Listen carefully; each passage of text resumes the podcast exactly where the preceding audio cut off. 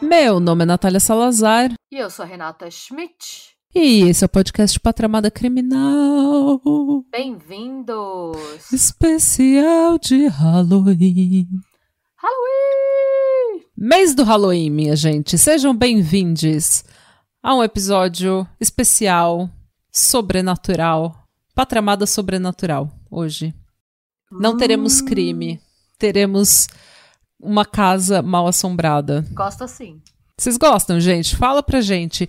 Lembrando que se você tem causos de Halloween para contar pra gente, trevosidades, coisas que aconteceram com você, coisas estranhas, coisas bizarras, coisas sobrenaturais, é, abduções, é, estupro por fantasmas. Sabia que tem gente que é estuprada por espíritos? Nossa, mano, eu vi. Pior que eu vi isso em alguns casos. E eu tenho. A gente tava discutindo isso no grupo dos catarceiros. Eu, eu não tenho uma opinião formada sobre isso. Eu acho meio confuso. Eu também não. A minha opinião é que você tem que ir na nossa comunidade no Reddit chamada Trevosidades, é a única no Reddit que Sim. chama Trevosidades, e se qualquer coisa desse tipo aconteceu com você, conta a sua história que ela será contada aqui no Patramada Criminal. E vale qualquer história, tá, gente? Não é só coisa sobrenatural. Vamos supor que, sei lá. Você Tudo. saiu pro bar um dia e na volta um cara muito estranho começou a trocar ideia com você e você achou que fosse assaltado. Isso pode ser. Se for uma história interessante, a gente aceita. Pois é, e daí depois você descobriu que ele era a reencarnação do Raul Seixas. Pode acontecer, gente. Tudo que for estranho, bizarro, desconfortável ou engraçado, qualquer coisa que você acha que ficaria legal nesse podcast, Sim. tá? Que a gente pode contar aqui. Lembrando que nós temos um canal no YouTube. Nosso canal no YouTube tem vídeos todos os domingos. Yes. Nosso canal lindamente liderado pela dona Schmidt, tocado pela dona Schmidt. Então, todos os domingos, às 11 horas do Brasil, tem vídeo novo. E é isso. Tem temos mais recados. lá, gente. Olha só, melhor jeito de você nos ajudar de grátis. Vai lá, curte, compartilha. Exato, completamente gratuito. E vamos ver, temos mais recados? Hum, acho que não. Só agradecer a galera que tá entrando, gente. Nossa comunidade do Reddit cresceu rápido. A gente já tá com 60 e poucos inscritos. Caralho, olha. Sim. É isso, gente. É sobre isso. De um em um, a gente vai chegar aos 3 milhões, a gente vai virar é, podcasters, youtubers em tempo integral e a gente vai entregar muito conteúdo pra vocês. Se Deus Todos quiser. ganhando. Isso. É, a gente vai ter nosso emprego dos sonhos e vocês vão ganhar muito mais conteúdo todos os dias. muito gente mais conteúdos e se a gente ficar é, popular o suficiente pra tirar um profit, pra tirar um lucro desse podcast, a gente vai fazer show ao vivo em São Paulo. Nossa, pra- yes. A gente vai fazer show onde a gente tiver mais ouvinte e vai ser baratinho. Vocês vão lá tomar uma cerveja com a gente, fofocar de true crime, fazer encontrão. Então, bora acreditar nesse sonho, tá? Yes. I believe. É, vamos, gente. Acredite, acredite com nós. E vamos começar o caso, dona Schmidt. Você gosta de poltergeists? Poltergeists? Ai, eu gosto de tudo que é trevoso. Me conta que eu quero ouvir. Então, temo, tem um caso. Um caso que é. Como toda história de poltergeist, começa estranho, fica emocional. é, fica tipo meio emocional e daí acaba triste. Porque as famílias que passam por esse tipo de, de experiência, um, ninguém acredita nelas. Elas são sempre acusadas de fazer isso tudo por atenção, de criar essa hoax, né, essa farsa para ter a atenção da mídia. E muitas vidas, às vezes, são meio que, tipo, as pessoas ficam traumatizadas e as vidas são destruídas pelo, por como elas são retratadas na mídia. Então, não é uma coisa. Nunca é uma coisa legal ter um poltergeist geist em casa. E dizem que se você começa, se as coisas começam a acontecer na sua casa e você dá atenção para elas, daí o poltergeist ganha Poder? ganha poder. Daí ele fica mais mais faceiro. Daí ele começa a fazer cada vez mais. Então eu não sei, gente. O que, que você acha? Eu, vocês sabem que eu sou até, que eu sou cética, eu não acredito muito nessas coisas, mas eu acho que existe alguma coisa que a gente não pode explicar ainda. No futuro a gente vai poder, se tudo der certo. Mas é muito. Eu adoro esse tipo de história. Eu adoro uma história de demônio, de assombração, de coisas que a gente não consegue explicar. Então vamos lá. É, meu episódio foi escrito usando um livro que chama The World's Most Haunted House, ou A Casa Mais Mal Assombrada do Mundo. E o livro, ele conta a história é, de uma família que ficou extremamente conhecida por causa de um circo mediático que foi montado ao redor de acontecimentos estranhos que aconteceram na casa deles em Lindley Street, Bridgeport, Connecticut, Estados Unidos, terra. Nossa, mas o Connecticut tá que tá, né? Tá que tá. Tem muita coisa estranha que acontece na, naquela região ali, Maine, Connecticut, Massachusetts, Vermont, New Hampshire. Tem umas coisas muito trevosas que acontece de, de assombração lá. O livro, ele foi escrito por um mágico chamado William J. Hall, que cresceu em Bridgeport e quando ele tinha 10 anos, ele acompanhou meio que por cima esse circo midiático que se montou na cidade. E quando ele cresceu, ele quis escrever esse livro para separar justamente a lenda, né, a farsa, os boatos, as lendas urbanas da realidade. E como mágico, ele sempre foi treinado para desvendar truques, né? Ilusão de ótica, esse tipo de coisa. É, tem vários mágicos, inclusive, que a, eles, por eles terem esse tipo de treinamento, por eles estarem sempre procurando como que o mágico faz aquele truque, eles são, eles meio que perseguem um pouco esse povo que é médium, que é vidente, sabe? Essas coisas assim, eles conseguem ver um pouco da manipulação que o mágico usa no show dele, no show de mágica, eles conseguem ver e meio que tirar, assim, desven é, desmascarar os charlatão, sabe? Eles, é, eles têm o olho pro charlatanismo. Exatamente. Né? porque é pra... porque a vida deles, é a profissão deles é basicamente charlatanismo. Né? Mágica nada mais é do que você é, se aproveitar da percepção que a gente tem da realidade, da nossa distração, dos nossos pontos cegos ali para. É, enfim. Vocês entenderam o que eu quero falar.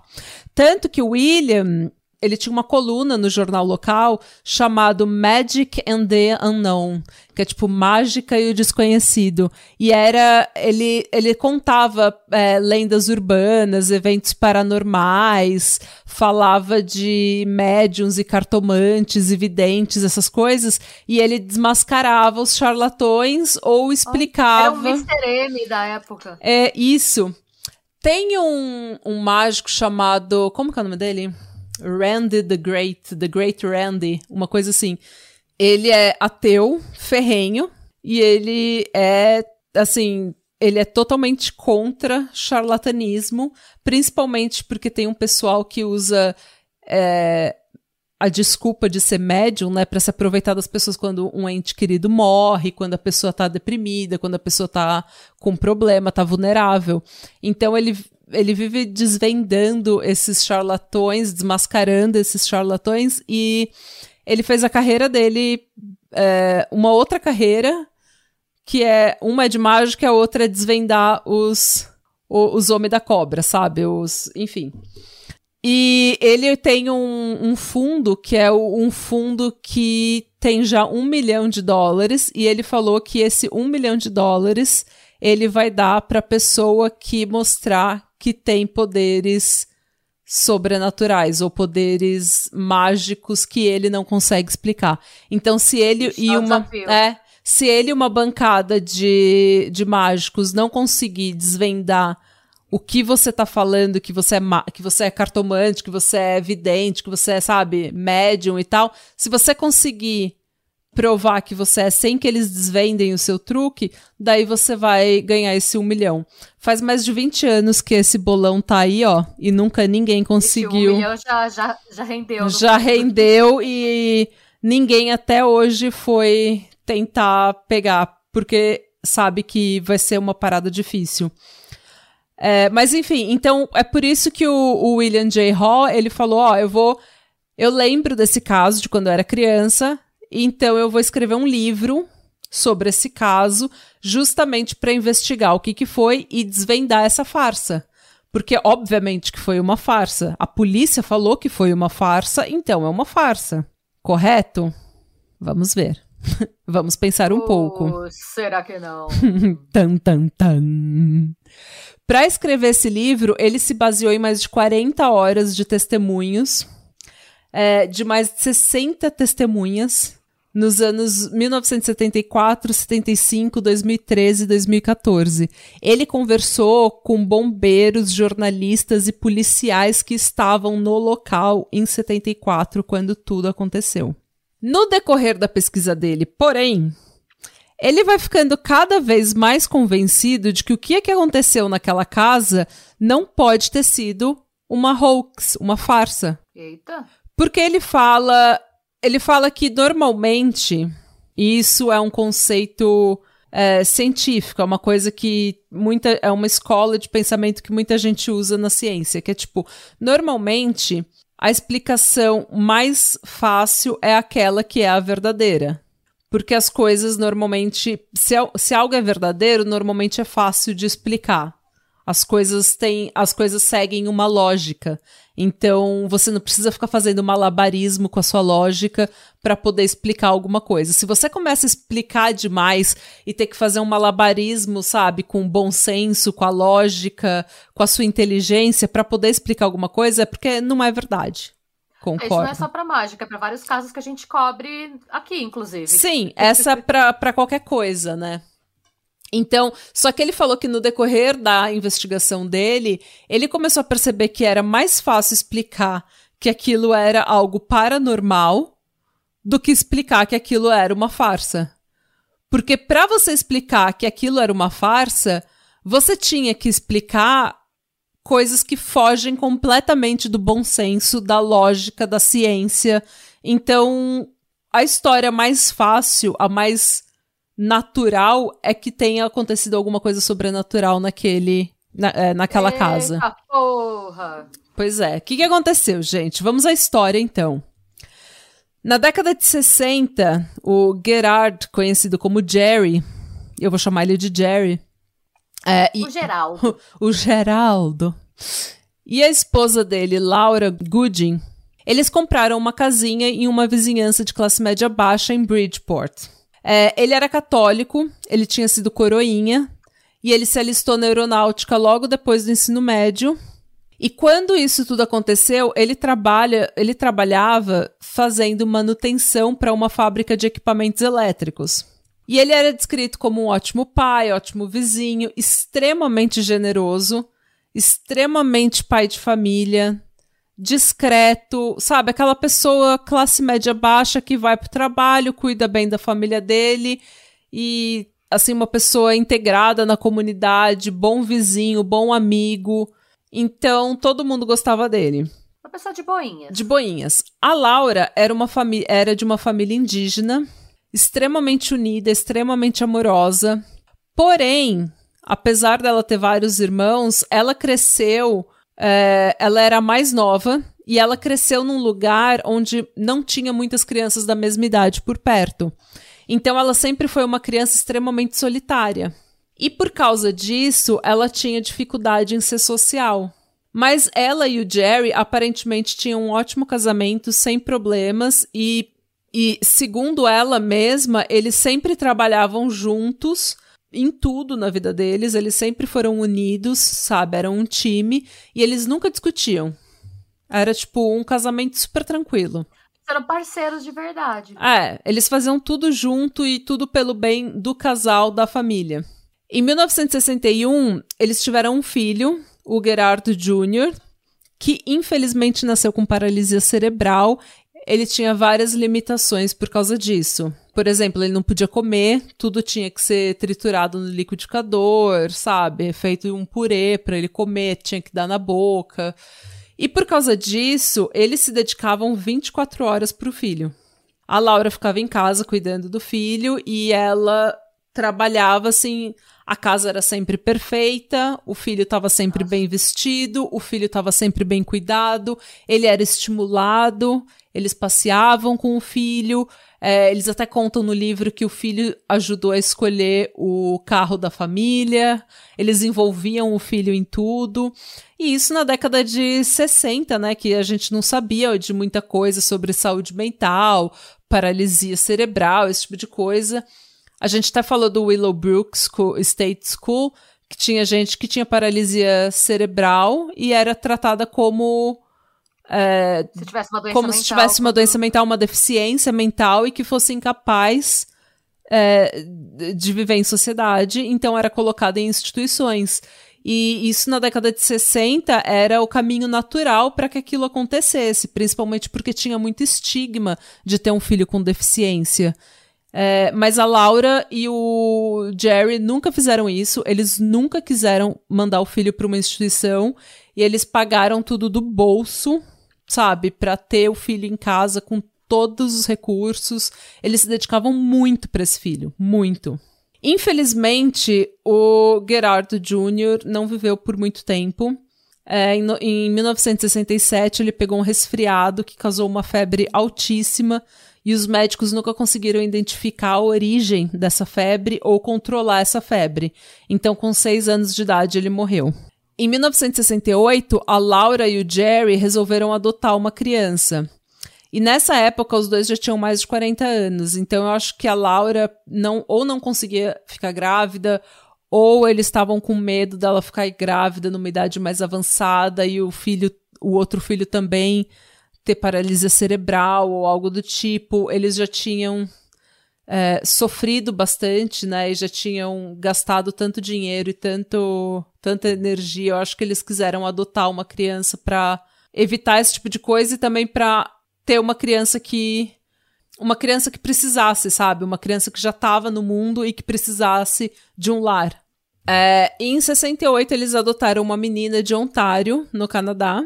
E a menina era de origem indígena, assim como a Laura. Era de um outro povo, mas era de origem indígena, o que trazia uma certa conexão. E a menina tinha quatro anos de idade e ela era chamada Marcia. A Marcia, eh, ela era a mais nova da família, de uma família com nove crianças. Ixi. E ela já tinha passado vários tipos de abuso e bullying e sofrido maus tratos. Então, o Jerry e a Laura viram essa adoção como. Tipo, ele salvando ela e ela salvando eles. Oh. Era tipo um recomeço pros três, sabe? Tipo, a gente sofreu, você também sofreu, a gente pode te dar o que a gente queria dar pro nosso filho e você vai ter na gente os pais que você queria. É, e a Marcia é, se mudou com eles e instantaneamente eles se apaixonaram por essa menina. Eles formaram uma família extremamente unida, ela foi extremamente bem cuidada, extremamente amada. O problema é que a Marcia foi amada demais. Tá porra. Por quê? Porque o Gerardo Jr., ele tinha paralisia cerebral. Tá. Então a mãe fez de tudo, os pais fizeram de tudo por aquele menino e mesmo assim ele faleceu aos seis anos.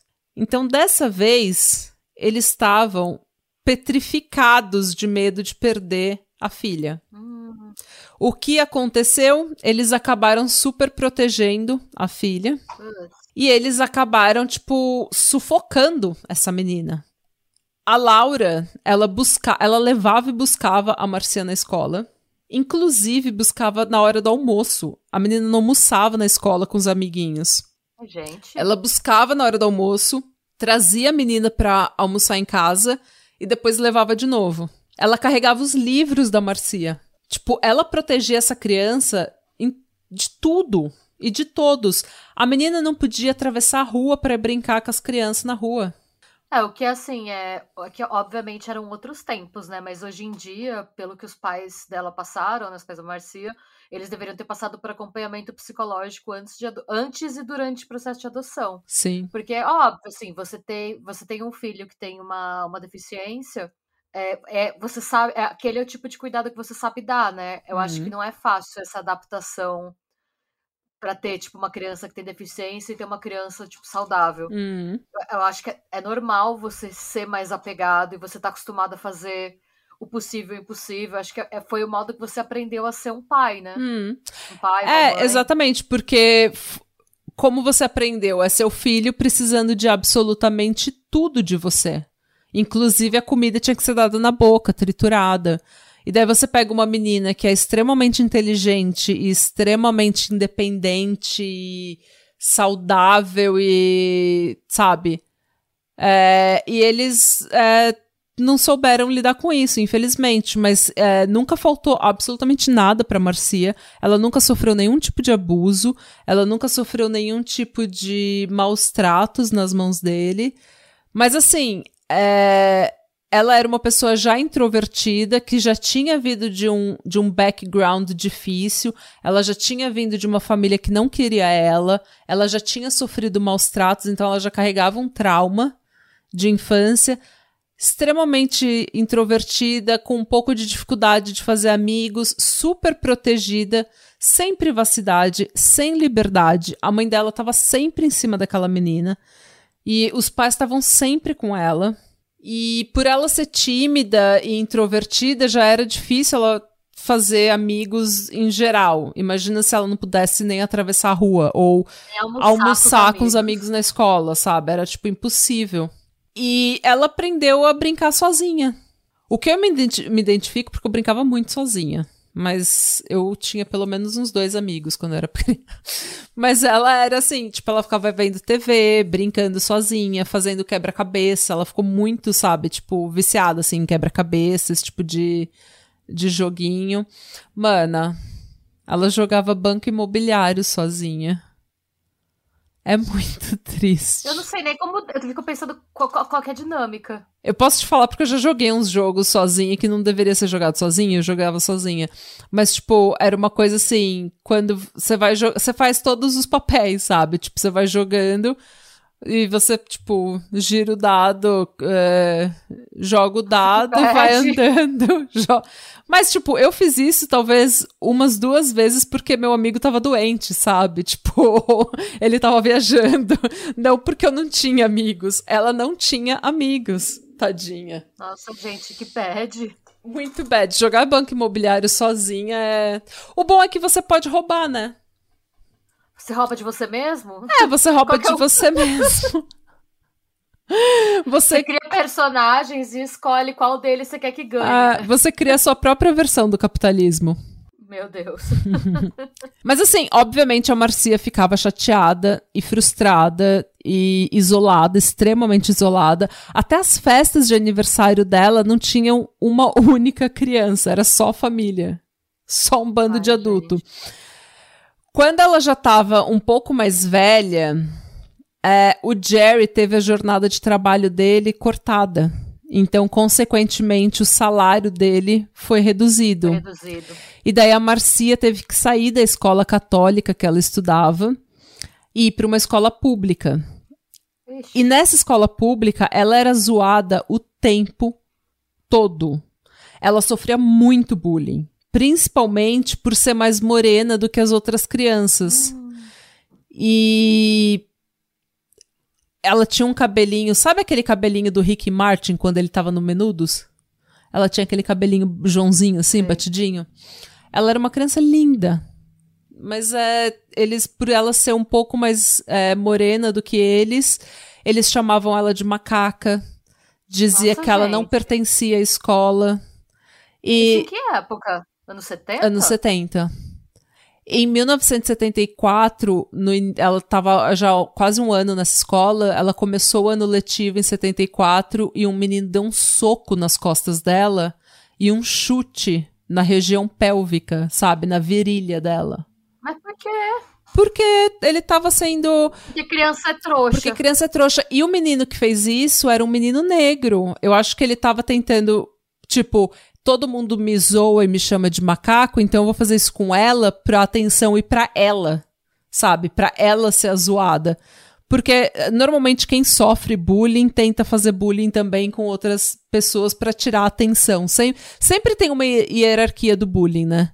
Tipo, popular zoa uma pessoa, dessa pessoa é, tipo, mais ou menos popular, ela tem, tipo, cinco amigos, e daí ela zoa a pessoa que tem três amigos, e daí essa pessoa zoa o nerdão que tem um amigo. E, e esses dois zoam o, o isolado que acaba, se ele é um americano, ele acaba entrando na escola e atirando em todo mundo. Mas enfim. É, é, eu acho que é aquilo da pessoa que é o agredido querer se tornar o agressor. Né? É, exatamente. É, ficou pesada essa parte. É. mas então. É triste porque é verdade. É triste porque é verdade. A gente ri, mas é de nervoso. é... Quando você fala uma verdade desconfortável, você tem que dar uma risada. Sim. Então, o Jerry e a Laura decidiram então que depois desse episódio eles iam tirar ela da escola e que ela seria homeschooled, né? Que ela ficaria em casa com uma tutora. Ou seja, mais tempo sozinha em casa, com a mãe no cangote dela o tempo todo, vendo o que, ela tá fazendo.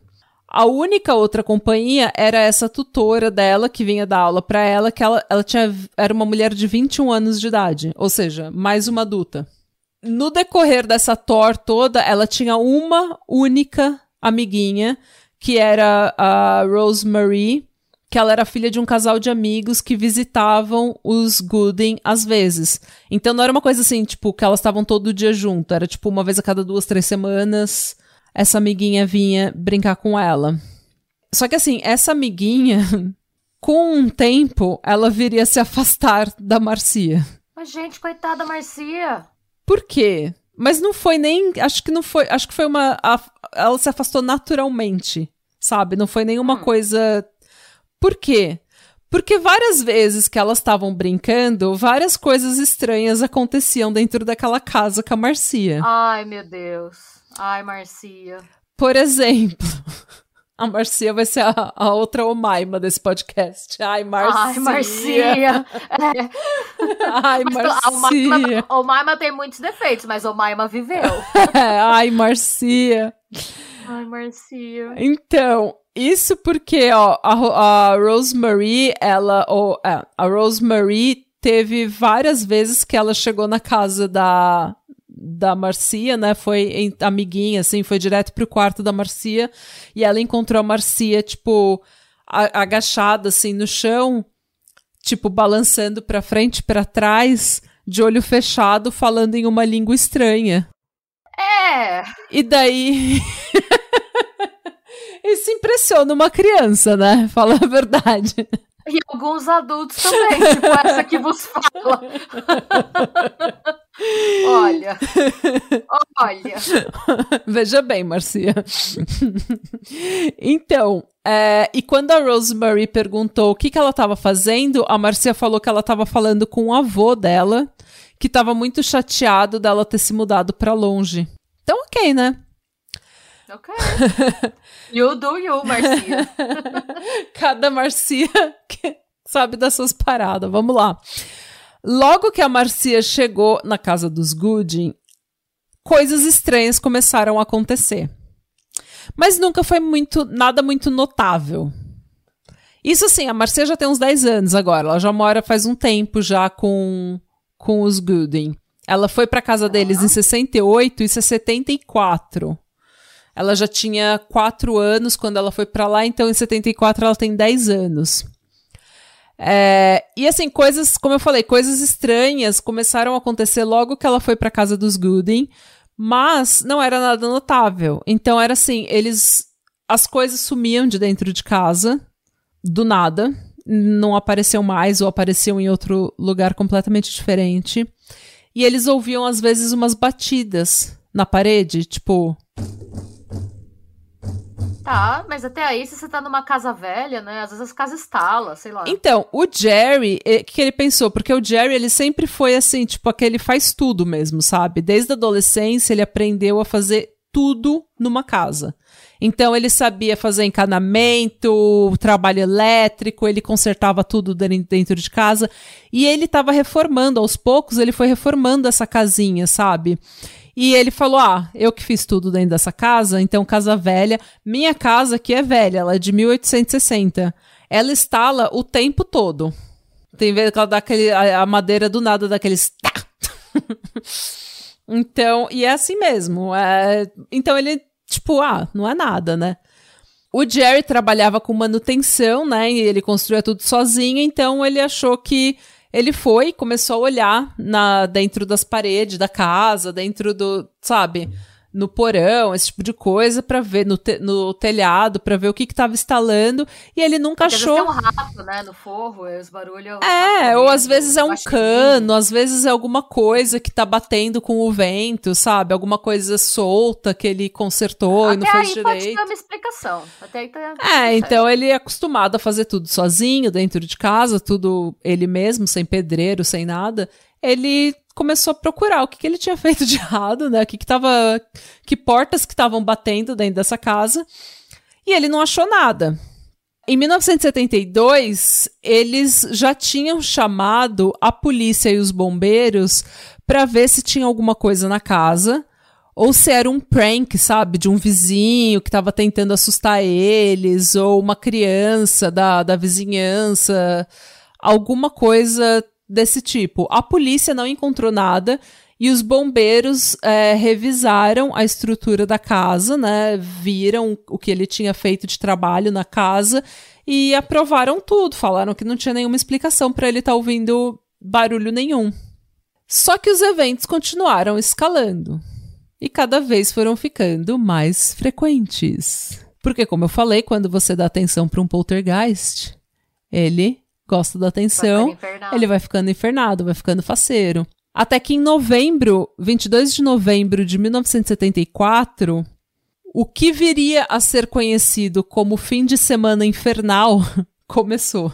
Isso era uma sexta-feira, tá? Então era sexta-feira, o Jerry chegou do trabalho, eles jantaram e foram assistir TV na sala. E aí, tudo bem, né? Tudo bem, aquela coisa bem família, classe média baixa. Eles tinham aquelas cadeironas, sabe? Aqueles reclináveis que você puxa uma alavanquinha Que- e daí. No BR que você chama de poltrona do papai. Isso, poltrona do papai, igual aquela que o Joe e o Chandler têm na, no Friends, Friends. sabe?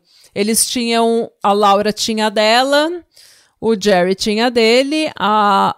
A Marcia tava ou no chão montando quebra-cabeça, jogando em um banco imobiliário sozinha, que nem a criança mais triste da face da terra. Coitado. Ou ela tava no sofá lendo, ela gostava muito de ler.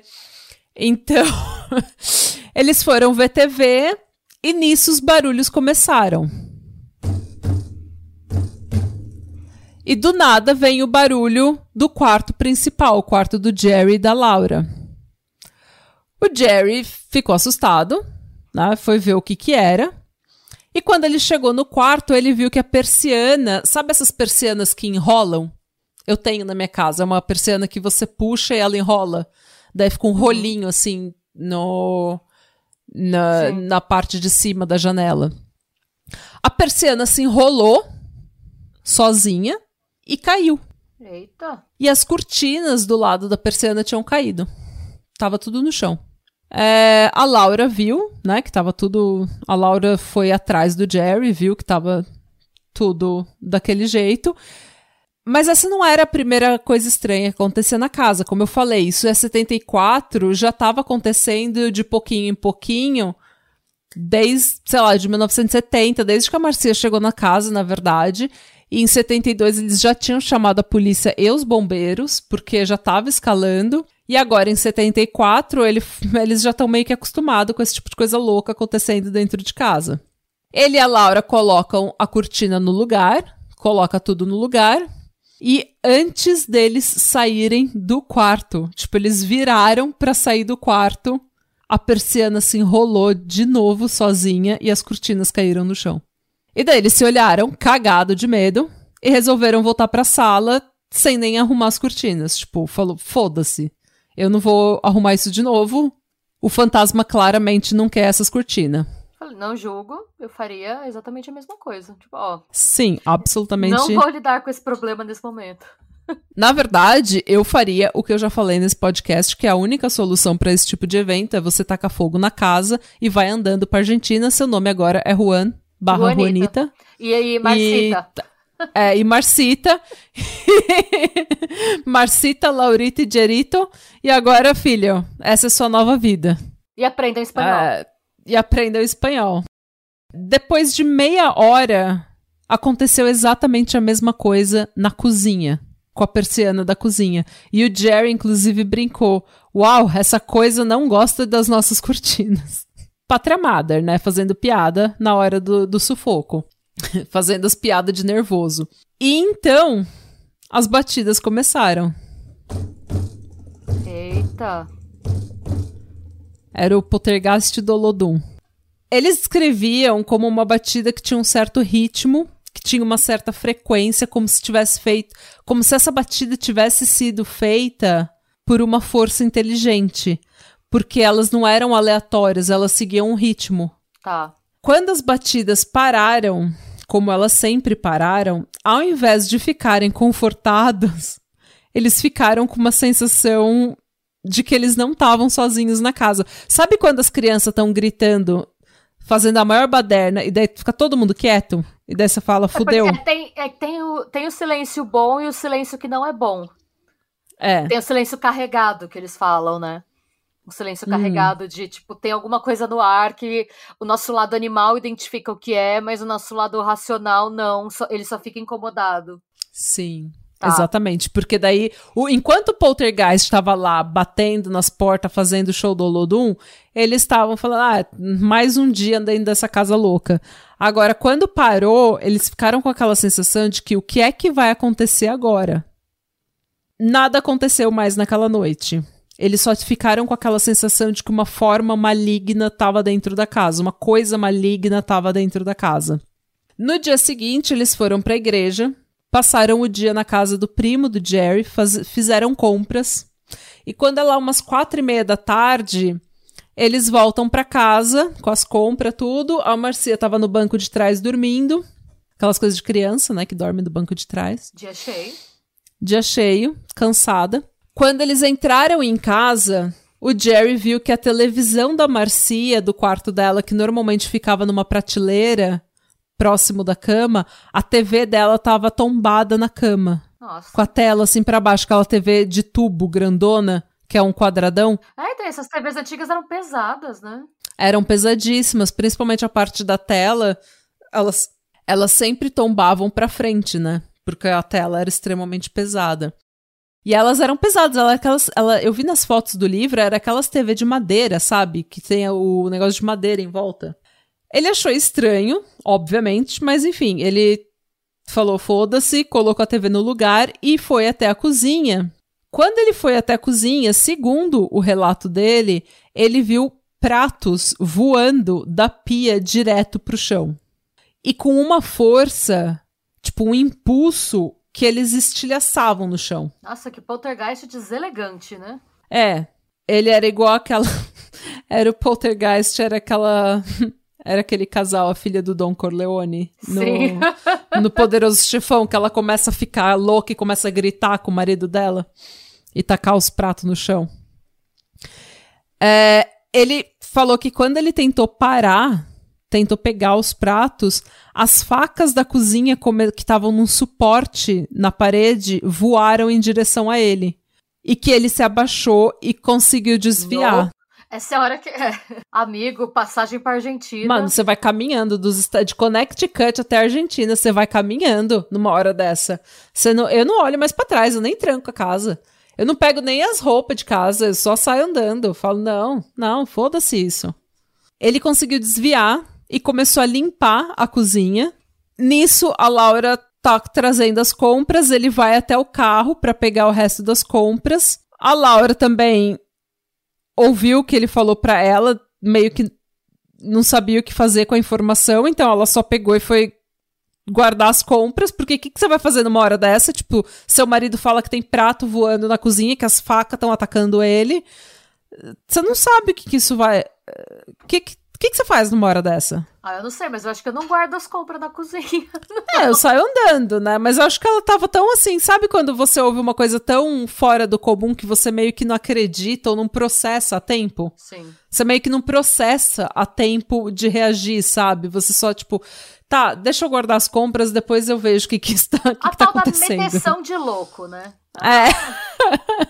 e daí ele come- eles começaram a guardar as compras, limpar a cozinha. A mesa da cozinha, onde as compras estavam, as- onde tinha várias sacolas de compra, simplesmente virou. E as compras foram pra todo lado, tipo, pro chão, Ai, gente. e a, a mesa virou de perna pro ar. Eu ia ficar tão pistola com esse poltergeist. Não demorou Uma bagunça, uma zona. Mano, poltergeist é. Sabe, eu já falei que, que conta que você tá pagando dentro dessa casa que você acha que você pode destruir tudo e levar as coisas da casa pros cantos, sabe? Mas enfim. Daí, não demorou muito, a geladeira começou a chacoalhar e levantou do chão. Levantou do chão, virou uns 45 graus e caiu no chão de novo, caiu no lugar de novo. E como se não bastasse, a televisão de 23 polegadas que eles tinham numa mesinha próximo da pia da cozinha, porque era tipo a cozinha, a pia. Nossa, esse casal curtiu uma TV, né? Mano, tem TV em todo o cômodo desse, dessa casa. Ok, vão, vão ler o livro, façam que nem a Marcia. Não tem, não tem luxo, mas TV, TV, é a é. típica família americana. Assim, TV tinha em todo o cômodo. A Marcia tinha uma, eles tinham uma na sala, tinha uma na cozinha. A TV que tava na cozinha, na frente da, da mesa de jantar, sabe? Na mesa da, da cozinha, ela tava numa, numa mesinha de madeira e era aquela TV com. Na armação com a caixa. É, era aquela TV na caixa de madeira, sabe? Era Nem uma do caixa de madeira. Isso. Ela tombou e caiu no pé da Laura. E, mano, acabou com dois dedos da- do pé da Laura. tipo, esmagou o pé dela, porque era uma TV de 23 polegadas de Ah. madeira. Ah, Que caiu de uma altura de, tipo, uns 50 centímetros. ai, que agonia. Esmagou o pé dela. Dói tanto. Nossa, dói demais.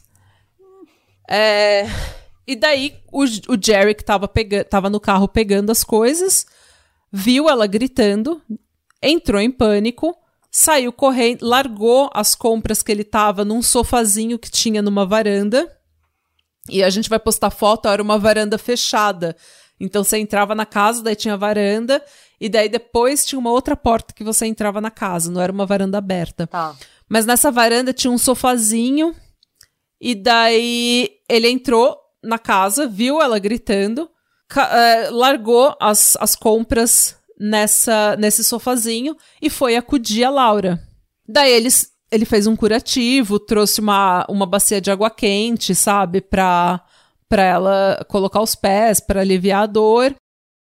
E enquanto ela se recuperava um pouco, ele começou a arrumar as coisas e limpar. Ainda, de novo, meteção de louco. Ele não sabe o que ele vai fazer nessa situação, então você meio que tenta se mexer, sabe? Você tenta continuar arrumando as coisas É, e é limpando e. A zona também, eu entendo ele. É, sabe? Porque você não sabe o que fazer nessa hora. E eu acho que nem você acredita no que tá acontecendo. Então você não consegue nem pedir ajuda, porque é uma coisa tão bizarra que você não. Você não é sabe o que tá vai falar? acontecendo. Tipo, você vai ligar o quê? Pra 91? Você fala o quê? Minha casa está Exato. se voltando contra mim? Ah, eu fui atacada por facas. Como Voando. assim? Quem? Voando.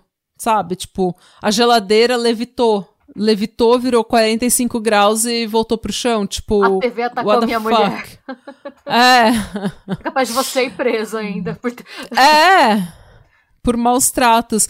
Você sabe que a minha, a minha avó, ela foi no hospital e ela quase foi denunciada, porque a minha tia, ela dormia. Minha tia teve, tinha vários, desses, vários problemas, assim, de encosto. E ela acordava com vários roxos no corpo. Eita. E ninguém sabia o que, que era. Mas é, é capaz de você ser presa, é capaz de você. de acharem que você tá maltratando sua esposa. Tananana. Eles começaram, então, a limpar, fazendo meio que tudo no automático. A Laura tá com o pé na água quente, tomando remédio, fazendo curativo. A Marcia, coitada, tá atordoada, não sabe, ela é criança, não sabe que ela Ela tá fazendo, que mas aconteceu, mas não sabe direito o que, eu imagino, né? é, ela tá ajudando a mãe dela e o pai dela, tipo, ela, sei lá, deve estar traumatizada já. Eu também já largava todo mundo, saia andando, 10 anos, fugia de casa, colocava aquela aquele pau de vassoura com com a trouxinha, sabe? Sim, no, a... no ombro, igual o Chaves, assim. Vou pôr a minha viola no saco e vou embora. é, foda-se. Quando a Marcia e a Laura foram deitar, o Jerry tava no banheiro se barbeando, é, se preparando, né, pra ir dormir também, e ele ouviu a Marcia gritar. A TV dela tinha tombado de novo da prateleira e caiu no tornozelo dela, na cama. No Ah! tornozelo da Marcia. Nossa, mano. Esse poltergeist ultrapassou todos os limites. Mano. E daí ele colocou de novo a TV, ele tirou de novo a TV da cama e colocou no chão do corredor, fora do quarto dela, pra não ter o risco dela se machucar de novo. Só que nessa hora, tava daí, eles já não estavam nem querendo dormir mais, eles já estavam acordados e, tipo, o que, que você faz numa situação dessa? É, daí os três voltaram pra sala pra ver um filme. Assistir TV? Acho que é É porque nessa época, até pouco tempo atrás, quando você não tinha. Quando você tinha insônia, você levantava e ia ver um filme na, te- na sala, porque você não tinha celular. Você não podia ficar, tipo, vendo coisa no, no- mexendo Ah, eu no. fiquei surpresa deles no ficarem na celular. casa ainda, né? Então, mas eles falaram, mano, tipo, já tá tarde, é noite, a gente precisa ir dormir. A mesa já tinha virado de novo. A gente não sabe o que tá acontecendo. Você, não, você nem acredita no que tá acontecendo. Como é que você vai pedir ajuda? O que, que você vai fazer? Eles falaram, vamos, vamos pra sala, vamos tentar ver um filme, se acalmar, sabe? Se distrair, pra ver o que, o que a gente pode fazer. No meio do filme, a Marcia levantou pra ir no banheiro e do nada ela começa a gritar. Eita, nós. Quando eles chegam no banheiro, as cortinas tinham sido arrancadas e várias coisas das prateleiras tinham caído dentro da banheira. E mais uma vez, eles limparam tudo, sem saber o que fazer, e foram dormir. Eu não ia ter coragem. Eu não sei se eu consegui pegar no sono na, na casa assim. Eu não ia conseguir ficar nessa casa.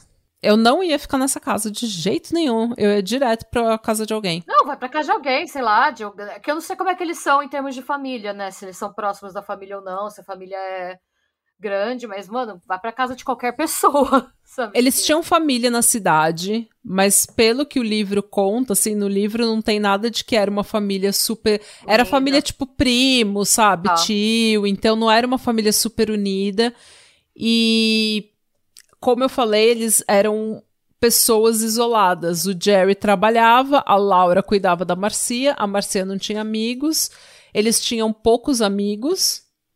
É, um pessoal da igreja, sabe? Mas eles não eram pessoas sociais. A Laura tinha muito problema para fazer amigos, porque ela tinha sempre sido uma criança muito isolada, Tá. muito solitária, então ela ela era meio estranha socialmente, sabe? Mas assim, nada nada ruim, ela só era estranhinha. Awkward. É, até aí julgamos? Não, metade da audiência desse podcast e as duas hosts são. Então, julgamos Nossa, mas não. sei lá, mano. É que eu, eu também não sei a condição financeira deles, mas se eles têm uma TV em cada cômodo, considerando que era os anos 70, eu suponho que não era tão ruim. Ah, mas é. Então. Porque eu acho que nessa época, já nos Estados Unidos, eles já tinham muita facilidade para comprar, mas era uma casa de numa vizinhança de classe média baixa. Ah, mas sei lá, eu, eu não Então, sei. Eu pensei não nesses sei. motel de beira de estrada, sabe? Tipo, Ah, sim. só pra sim. você sair da casa, porque, sei lá, eu acho É. que. Mano, a mulher, não sei se. Ela, é, eu acho que ela deve ter fraturado o tornozelo, né? Porque. Sim, É. a, a mulher fraturou os dois dedos e a Marcia machucou o tornozelo. É, não, então eu imagino, tipo, que é, é, é um risco à sua integridade física, né? Tipo, Não, e pelo que o Jerry fala, as facas atacaram ele na cozinha. Então, Então- É, então, eu acho que assim, é, eu acho que seria uma. é, é, se tem um momento pra você ir pra um motelzinho de beira de estrada, eu acho que é esse. Na minha modesta opinião, né? Cada um sabe. Cada um, cada um, mas, mano. É, exatamente. Quem somos nós pra julgar, mas caralho, né? Mas caralho, mano, tô julgando. Tananana. No dia seguinte, eles chegaram na cozinha pra tomar café. E a mesa, mais uma vez, estava virada de pernas pro ar. Que bode. Que eu ia ficar desse. desse... Fantasma bagunceiro. Quando ele. A gente nem para ter um fantasma OCD, né? Que vem aqui, limpa a casa durante a noite, organiza. Faz faxina. Organiza as Tupperware no armário, sabe? Fa escova o, o, o chuveiro, nada disso, né? Limpa a privada, né? É. Eu, eu, eu adoraria ter um, um poltergeist que vem aqui limpar as, sabe? Um, um poltergeist, um poltergeist com, com, toque. toque. é, é tudo que eu preciso. Seria um ótimo assistente aqui, sabe? Editar vídeo. Não é? Aliás, um parêntese, você viu o TikTok que é cleaner brasileiro, que ele é cleaner em Londres e que ele foi Não. ficar na casa do amigo dele, alguma coisa assim. E aí ele entrou na casa errada e ele limpou a casa inteira? Sim, eu te falei desse negócio. Ah, não te. É, ah, não, foi um brasileiro? Eu não sabia que ele era brasileiro. Era um brasileiro ficando em Londres. Ele falou que, tipo, ele limpou a casa inteira. O amigo dele falou, tipo, ah, aí, quando o amigo dele falou com ele, foi que ele descobriu que ele limpou a casa da vizinha. É, porque ele chegou em casa. E aí, onde é que você tá? Tô na sua casa te esperando. Ele, não. E daí ele, onde é que eu tô? ele tinha limpado a casa e a vizinha ficou com dó dele, porque a vizinha falou: Nossa, a casa tava uma baderna. A casa imunda. é. Aí, esse tipo de poltergeist não aparece. Adoraria esse tipo de poltergeist, mas nunca apareceu. Uh, quando ele voltou. Então, quando ele voltou pro quarto para contar pra Laura o que tinha acontecido, né, com a mesa do, com a mesa do café, eles tinham um quadro de Jesus no, no quarto e estava escrito: Abençoada seja nossa casa. E do lado tinha um crucifixo. Quando o Jerry chegou no quarto para contar para Laura o que aconteceu com a mesa de novo, o crucifixo e o quadro de Jesus caíram no chão. Eita. Mas eles caíram com uma força que eles foram arrancados da parede com o prego. Tipo, o prego arrancou do buraco. Era como se alguém tivesse realmente batido, sabe, para baixo. Nisso, eles ouviram um barulho alto vindo do quarto da Marcia. Uma escrivaninha, eles falam birô, eu acho que é tipo, ou é uma escrivaninha ou uma daquelas cômodas altas, sabe? Ah, é uma penteadeira. É uma penteadeira, mas é, mas é daquelas altas, sabe? Essa cômoda alta, essa penteadeira, tinha tombado e quase acertado a Marcia. Aí, gente, e, tipo, é um tipo, perigo pra sua integridade física. Sai desse rolê. Corram! É muito perigoso. E, tipo, sabe as poltronas que eu falei? Aquela poltrona do, papai, papai os reclináveis? Elas estavam chacoalhando e levitando. E a TV tava tocando o som de uma campainha, o, sabe, tipo, ding-dong, ding-dong, o tempo todo. Foi quando a Laura não aguentou mais e ligou para aquele casal de amigos, o, pa, o Harold e a Mary, que eram pai daquela Rosemary, amiguinha da Marcia. Coitada, essa menina já é traumatizada. E a Mary falou, gente, é, eles ligaram pro, pro Harold e pra Mary, e a Laura falou, gente, pelo amor de Deus, vem acudir a gente, porque tá acontecendo um monte de coisa estranha na casa. E eles foram. E eles viram eles presenciaram as coisas ah, estranhas. Não parou quando eles chegaram? Não. Enquanto eles esperavam pelos amigos que estavam chegando, eles foram para a varanda e o Jerry viu uma vizinha, a Janet, caminhando com o cachorro. Nisso, no que ele foi falar com ela, a Laura deu um berro. Porque o sofá onde ele tinha largado as compras no dia anterior era tipo um saco de comida de cachorro e um saco de batata ou de é, cebola, uma coisa assim o, aquele sofazinho na varanda tava chacoalhando e as compras tava tudo indo pra, sabe, pra tudo quanto é lado. Mas, tipo, chacoalhando e levitando, sabe? Credo, gente. E a, a Laura viu e deu um berro e começou a chorar. Ela e a Marcia começaram a se abraçar e chorar. O Jerry correu pra, pra Janet, que tava passeando com o cachorro, e falou: chama seu pai, pelo amor de Deus, porque a gente tá em perigo. Quando o John, o pai da, da Janet, que era um policial, chegou na casa deles, ainda de pijama, Tipo, sabe, ele saiu de pijama da casa, assim, colocou uma jaqueta e falou: ai, caralho, o que, que aconteceu? eu mesma. Ah, é, saiu correndo pra ir ver o, o Poltergeist. Ele falou que eles. O, o Jerry, a Laura e a Marcia ficaram na varanda. E o John entrou na casa, né? O policial entrou na casa para ver o que estava acontecendo. Porque até então, eles só falaram, a gente tá em perigo. Eles não falaram o que que era. E quando o Jerry, o John entrou na casa e começou a ver, né, investigar o que estava acontecendo, ele voltou para a varanda e falou: "Que raio vocês fizeram nessa casa?" A gente não fez nada além de ser atacado injustamente. A casa tava uma baderna. Tava tudo destruído, os móveis estavam fora do lugar, a mesa da cozinha estava virada de novo de perna pro ar. Os enfeites, sabe, das paredes, os quadros estavam no chão, os enfeites da, da, das cômodas, da, da, da estante, tudo jogado no chão quebrado, rádio no chão, quadro caído, tava tudo uma zona. Parecia que eles tinham sido é, roubados o John, que é um policial machão, ano de 70, aquela coisa toda. Bigode, aposto que ele tinha um bigode. É, ele entrou. No livro eles descrevem que ele é quase um policial de filme, sabe? De filme americano, porque ele entrou o já. Durão. É, ele entrou. ele entrou um tira duro de matar, né? Ele entrou e acendeu um cigarro na casa e foi investigando, fumando um cigarro. É sério? É. Pelo menos é o que fala no livro, né? É, e ele falou, o John viu a TV da sala virada uns 35 graus da posição original, da posição que seria natural.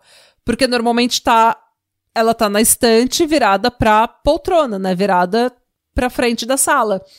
Ele achou estranho, obviamente, estava tudo. Do, a casa inteira estava badernada. Ele foi lá e virou a televisão pro lugar original, pra posição original dela. Quando ele virou as costas, a TV virou de novo. 35 graus da posição original. Enquanto ele estava na casa, ele também viu as poltronas reclináveis né, do papai abrir e fechar e a geladeira chacoalhar. Mano. A geladeira chacoalhou e se moveu. E quando eles falam, falam se moveu, o que o John relata é que a geladeira fez.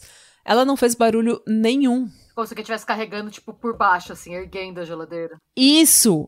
Ela começou a mexer e ela começou a levitar, virou, flutuando mesmo, virou e foi colocada no chão ela não deixou. Ela não estava sendo arrastada porque ela não deixou nem marca no chão de madeira. Tipo, não tinha marca no chão. Ela foi, ela foi levantada e colocada no lugar de novo. E não fez um barulho. E tem várias, vários depoimentos, assim, da galera falando, gente, as coisas não faziam, elas caíam, e ou elas faziam um barulho sobrenatural, um barulho, assim, que era muito mais alto do que deveria ter sido. Como se ele estivesse jogando mesmo, né? Isso, ou não fazia barulho nenhum, as coisas caíam sem fazer barulho. Alguns barulhos também que eles relatavam não eram pegos, eh, assim, não, eh, eles não ouviam enquanto estava acontecendo, mas eles eram pegos em gravações. Eita. Então era, era assim, era uma coisa muito absurda. O John ligou para a polícia, obviamente, e falou que ele precisava de reforços, que ele estava é, algo está acontecendo, eu não entendo, alguém me ajuda. Alguém precisa me ajudar porque eu não vou admitir, eu sou um policial da década de 70 com um bigode e um cigarro, eu não vou admitir que eu tô vendo fantasma. Então alguém vai ter que vir aqui me acudir. é, dois, poli... dois policiais chegaram na casa, eles acharam que a casa tinha sido invadida e roubada, que eles tivessem sido assaltados.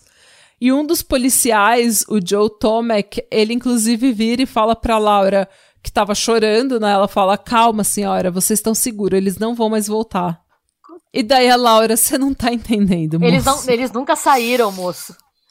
Isso acontece o tempo todo. Que quer que seja, continua aí, moço. E esse policial, Joe Tomac, também presenciou uma das TVs da casa literalmente flutuar. É, e quando ele foi ver se tinha algum cabo, sabe, algum arame, algum fio, corda, alguma coisa, ele não encontrou nada. Então você tem esses policiais, né, como a gente tá falando, década de 70, machão, não pode falar sobre os seus sentimentos, não pode falar de saúde mental, não pode falar de, sabe, é durão. E eles estão vendo essas coisas e nenhum deles quer admitir que eles estão se cagando de medo. Mas eles estão se cagando de medo. E eles pedem reforços e. Enfim. E eu não vou ficar narrando cada coisa que aconteceu na casa durante esse final de semana e nos meses a seguir, porque fica muito mais do mesmo. Basicamente, tinha uma entidade tocando terror na casa e tentando machucar eles com as coisas da casa. Exatamente. E querendo destruir a propriedade deles, que é típico de poltergeist. É um, uma entidade de destruição. Então, é uma coisa assim: é, TV, vira, é, TV tombando, quadro caindo, poltrona, sabe, reclinando, abrindo e fechando. Tem um padre que vai visitar eles que o padre pesa tipo uns 230 é, pounds, então é tipo 130 quilos, sabe? 120 quilos. E um padre grande, parrudo, ele senta e tenta abrir a, a poltrona e a poltrona não abre. Eu achei que o poltergeist erguia o padre. e virava o padre no ângulo de 35 Oi. graus.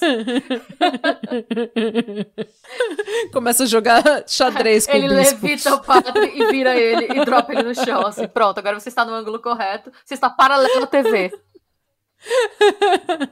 Então eu não vou ficar narrando muito, porque fica muito mais do mesmo, mais barulhos, batidas, é, coisa caindo, propriedade sendo destruída. E uma força, eles falam que tem, depois de um tempo, começou a se formar tipo uma nuvem na casa, sabe? Uma entidade que meio que foi uma nuvem de energia, foi vista pela casa, Nossa, assim, gente. sabe? Flutuando pela tipo casa. a poluição da cidade de São Paulo. Exato. Só que numa casa. É, os policiais forçaram a Laura a ir pro hospital para tratar o pé dela, que tinha sido esmagado pela TV da cozinha. É, ela ficou andando de bengala, sabe, por um bom tempo, porque ela realmente tinha quebrado um dedo e fraturado uh, dois ossos do outro, umas coisas assim. É, eles, quando eles não sabiam mais o que fazer, eles chamaram os bombeiros, e quando ninguém mais sabia o que fazer, eles chamavam o padre. O padre disse que na casa tinha um espírito ruim, e ele começou a benzer a casa. Só que lembrando que para você fazer um exorcismo tem que ter prova de que tem algo demoníaco na casa e daí você tem, tem que, que mandar a carta. Tem que aprovar, é, não é, você não decide localmente não. Não, porque eles mataram um monte de gente em exorcismo, então agora o Vaticano que tem que aprovar é, tudo, porque manda, eles entenderam é, que é a burocracia da igreja, né? O padre tem que mandar para o bispo, aí o bispo tem que mandar para não sei quem, aí não sei quem escolhe se vai mandar para Roma ou não. É. E aí, no Vaticano, eles escolhem se vai ou não, e parece que hoje só tem, tipo, 500 padres exorcistas no mundo todo, não é uma pegada assim?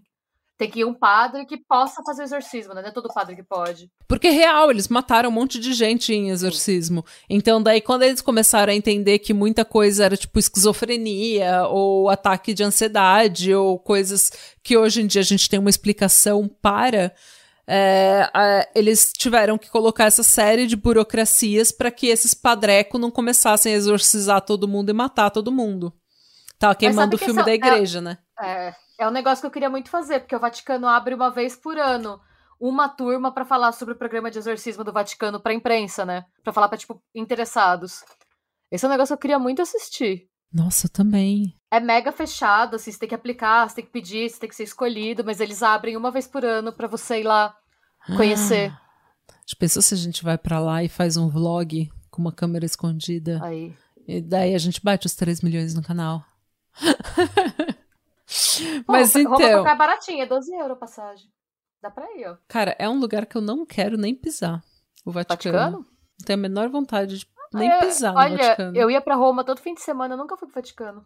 É muito caótico. Ai, nossa, não... Se eu estiver em Roma, eu vou estar tá comendo. Tá comendo macarrão, comendo massa e enchendo o cu de vinho e vendo coisa bonita. Eu não vou ficar onde tem um monte de católico Gelato. pregando. É, gelato. Mas então, tiramisu. começa a falar de mas, comida, enfim, começa é... a viajar nas comidas, né? Tipo, ah, é fome. Sai, né? Vai pegar um. Não, mas enfim, eu sei que é um processo super burocrático que pode levar meses, até mais, muitos meses como hum. tudo na Itália, para você conseguir uma aprovação. E depois que você é aprovado, ainda tem o trampo deles mandarem o padre exorcista mais próximo de você para fazer o exorcismo. Nossa. É um processo que demora muito para você conseguir. Ah. Então, isso não foi feito. O padre começou a benzer a casa, mas foi aí, quando começaram a chamar padre, que uma vizinha chamada Mari Pascarella, a italiana, né? Pascarella. A, ita a italiana, ó, viu os padres católicos ali falou: ó, essa é minha gente. Já começou a fazer a fofoca. Ela resolveu ligar para ninguém mais, ninguém menos que Ed e Lorraine Warren. Warren. Ah, nossa, porque ela tinha participado. É, ela tinha participado de uma aula dele sobre o paranormal. E o Ed e a Lorraine, quando eles ficaram sabendo desse caso, é, eles estavam para receber um convidado para jantar. Esse convidado era um homem chamado Paul Eno. o Poleno. Poleno. o Poleno. Que ele era um seminarista de 21 anos que tinha conhecido os Warren pesquisando paranormal e daí ficado meio que amigo e ele ia jantar na casa deles. Assim que ele chegou na casa do Ed e da Lorraine, a Lorraine pergunta: Paul, você tá num estado espiritual elevado?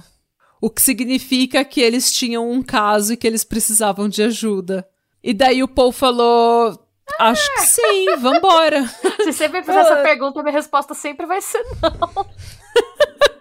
é tipo, você é um menino de 21 anos, o que, que você tem na cabeça? Fala, bora, vamos. É, né? Você tá com a vida tem... ganha ali, você tá pela igreja. É, seminarista. Você me perguntar se o estado espiritual tá elevado, fala, olha, eu tô cansada. eu tô sempre Mas, cansada. Olha, eu tô cansada. Eu, eu, eu preciso estar descansada? Se precisa estar descansada, a resposta é não, mas assim... A única coisa elevada nesse podcast é a minha pressão. Beleza. E ele estava. Então ele, ele estava bem, ele estava ready to Ele estava bem, ele falou: bora, vamos, tô curioso, né? Eu adoro estudar o paranormal. Detalhe que ele vamos. não respondeu a pergunta, né? Eu acho que eu seria dessa também. Seu estado espiritual tá elevado? Ah, bora, vai. vai. Tá, acho que sim, vamos. Ah, ele falou, I guess so. Uh, e lá se foi Ed, Lorraine e Paul Leno. Ai, Paul Leno. E eles foram para casa dos Gooden e junto com outros padres e bombeiros e policiais. E obviamente que com Ed e Lorraine Warren vem uma corja de jornalistas.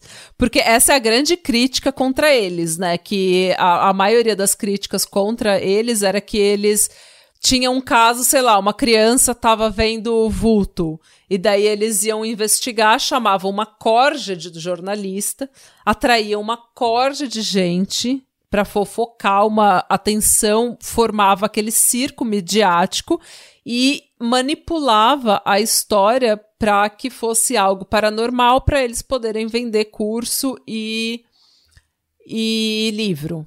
Banir os em... marqueteiros unir os marqueteiros. Então, assim, é, essa é a grande crítica dos dois. Eu adoro a história dos dois simplesmente porque eu adoro coisa é, assustadora.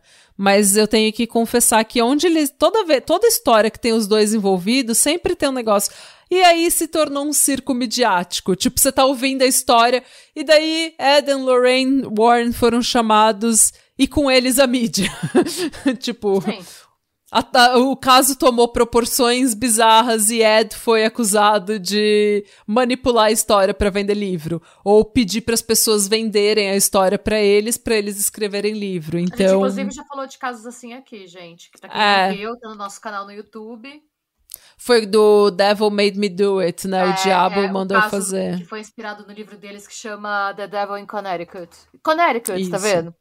Pois é, porque eles moravam ali, né? Então. É tudo daquela região.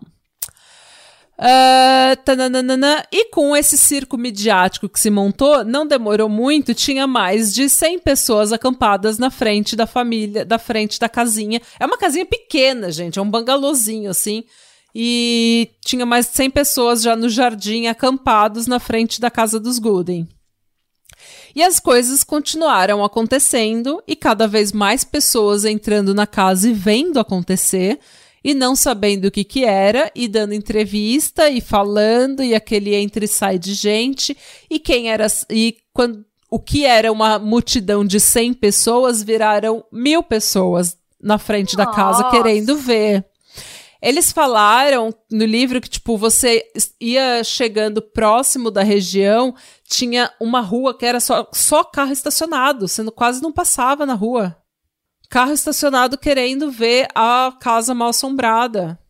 É, e obviamente que o, o Jerry ia pro trabalho e ele era zoado no trabalho. Ele era, ei, aí, como é que tá os fantasmas? Sua filha tá vendo fantasma hoje? Nossa, gente, não basta Eles viraram ter chacota. Mil pessoas acampadas na sua casa. Mil pessoas acampadas na sua casa, você tem que lidar com a galera te trollando no trampo. Não, e policial, bombeiro, padre, gente paranormal entrando e saindo de dentro da sua casa, você, a sua vida tá um caos, você tem que ir pro trabalho. Isso que é o problema, as coisas acontecem, você ainda tem que ir pro trabalho, trabalhar oito horas e ainda ser chacoteado. Chacoteado? Chacoteado foi uma boa palavra. Como que é o nome? Quem, é? Quem sofre chacota? chacota? Chacota é um substantivo que. Eu não sei se existe a palavra. Eu acabei de falar, então existe. Mas eu gostei, é uma boa palavra. Se é inventado, é uma sendo, boa palavra. É, sendo chacoteado, a, a liberdade poética. E tá tudo bem também. Ah, não é só o Chico Buarque que pode, não. Não, não é.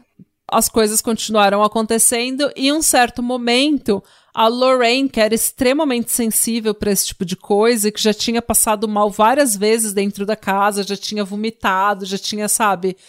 É, ela sofreu uma queimadura de segundo grau espontânea na mão. Tipo, apareceu na mão dela uma queimadura de segundo grau, com bolha, sabe? E ninguém sabia explicar como que aquilo tinha acontecido. Em um outro momento, a Marcia foi jogada na parede por uma força invisível que ninguém sabe explicar o que era. Mas para mim o que é mais interessante era que o... tem vários relatos de que o gato da família, o Sam, aparentemente começou a falar. Ah. Ah, eu queria que o Walter falasse comigo. Mas, mana, tipo. Oh, Valtinha. Eles não sabiam, antes eles não sabiam de como que o gato tava. Porque, tipo, acho que foi um policial e o Jerry que falou: gente, a gente tava na sala, daí não tinha ninguém praticamente dentro da sala, a gente tava conversando e daí do nada a gente ouve uma voz tipo: bye É. bye. Nossa, não, Não, eu tô tipo, zoando. era bye, bye. falar, eu fico muito assustada. Nossa, se ele falar comigo, eu taco ele na parede. Vou jogar meu gato na parede, Natália. Se ele falar, você vai falar: ah, meu Deus, é um milagre, que belo gato. Falei que eu ia ficar assustada, não violenta. É, Valtinha. Fique bem, Valta. Você é Mano, imagina você tá, tipo, tá em casa e o gato falar bye bye. Eu vou falar, ah, ele tá aprendendo. A não ser que a minha casa esteja, que que a minha casa não tá possuída por uma força do mal, né? Porque É, então, né? O Jerry também falou que um dia ele tava no, no porão da casa e só tava ele. E daí, e o gato tava no porão com ele. E daí, do nada, ele escutou, tipo. E daí, do nada, ele escutou, tipo, seu francês sujo. Nossa, gente, que gato racista. O ra- é, o gato ainda era racista. Aí eu E já ele não falou, e ele falou, não sei quem falou isso, mas só pode ter sido o gato, porque não fui eu. E só tava nós dois no, no porão. Então, ou era um espírito que ele ouviu, ou era o gato. E eles também relataram, tanto os policiais quanto a família relatou que do nada o gato começava, tipo, o gato tava de boa na sala, daí do nada começava a ver uns barulhos, tipo, de squeak, sabe? Squeak toy, assim, tipo, do gato. Ok. Esse é o barulho que eu imagino que o gato tava fazendo, porque no livro eles falaram, tipo, squeaky sound, sabe? Como alguém tá sendo, tipo. "Ah!" Eu não sei, tipo, alguém tá. Sabe quando você aperta o gato e o gato fica. Sim. ok. Natália, faz muito tempo que você não ouve o barulho que o gato faz. né?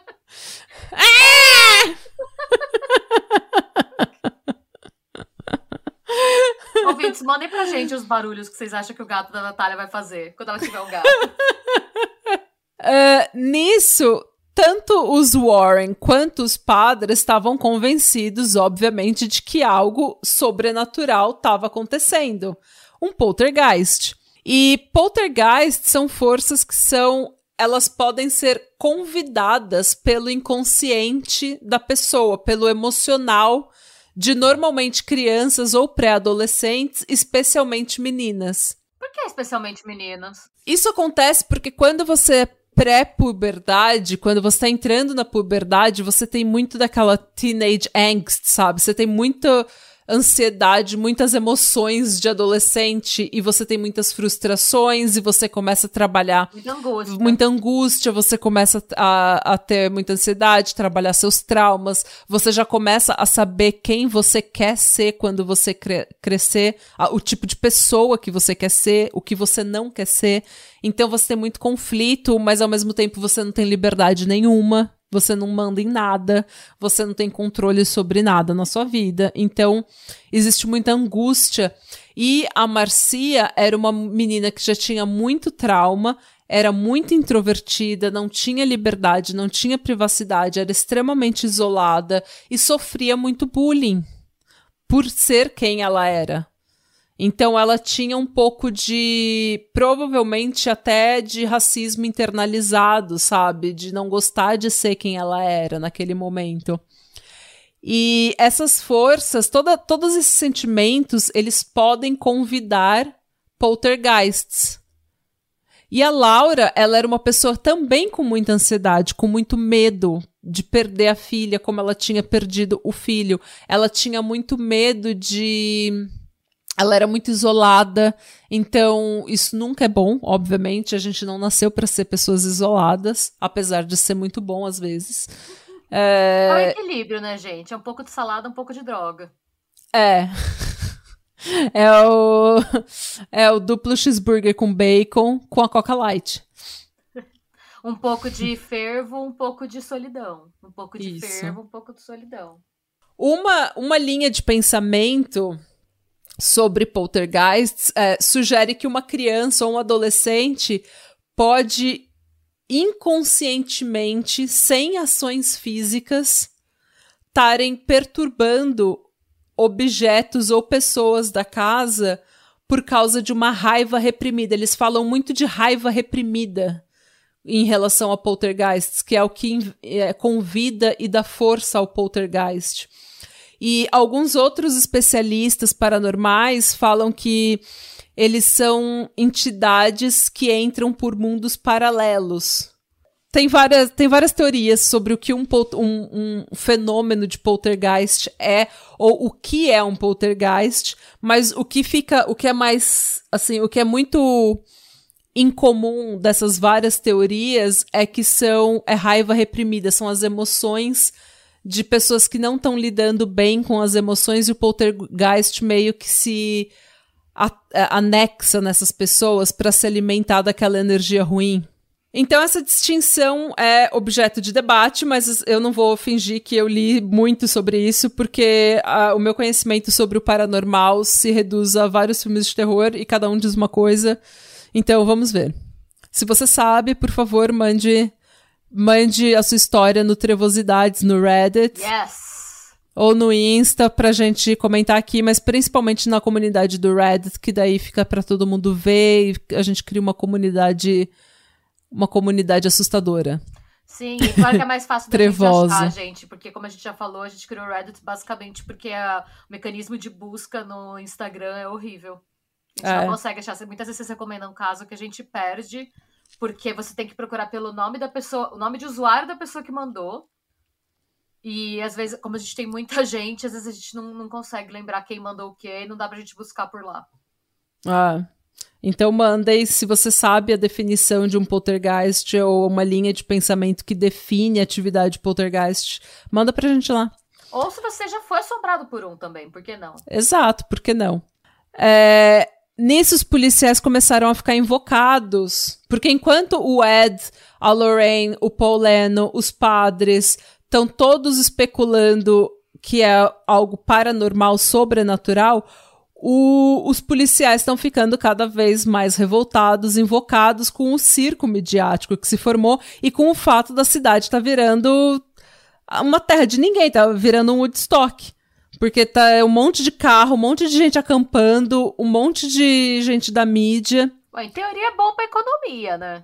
É, em teoria. Em teoria, mas é ruim pra paz, eu concordo. É. E eles começaram a se focar na Marcia. Porque eles falaram, essa, isso só pode ser uma farsa.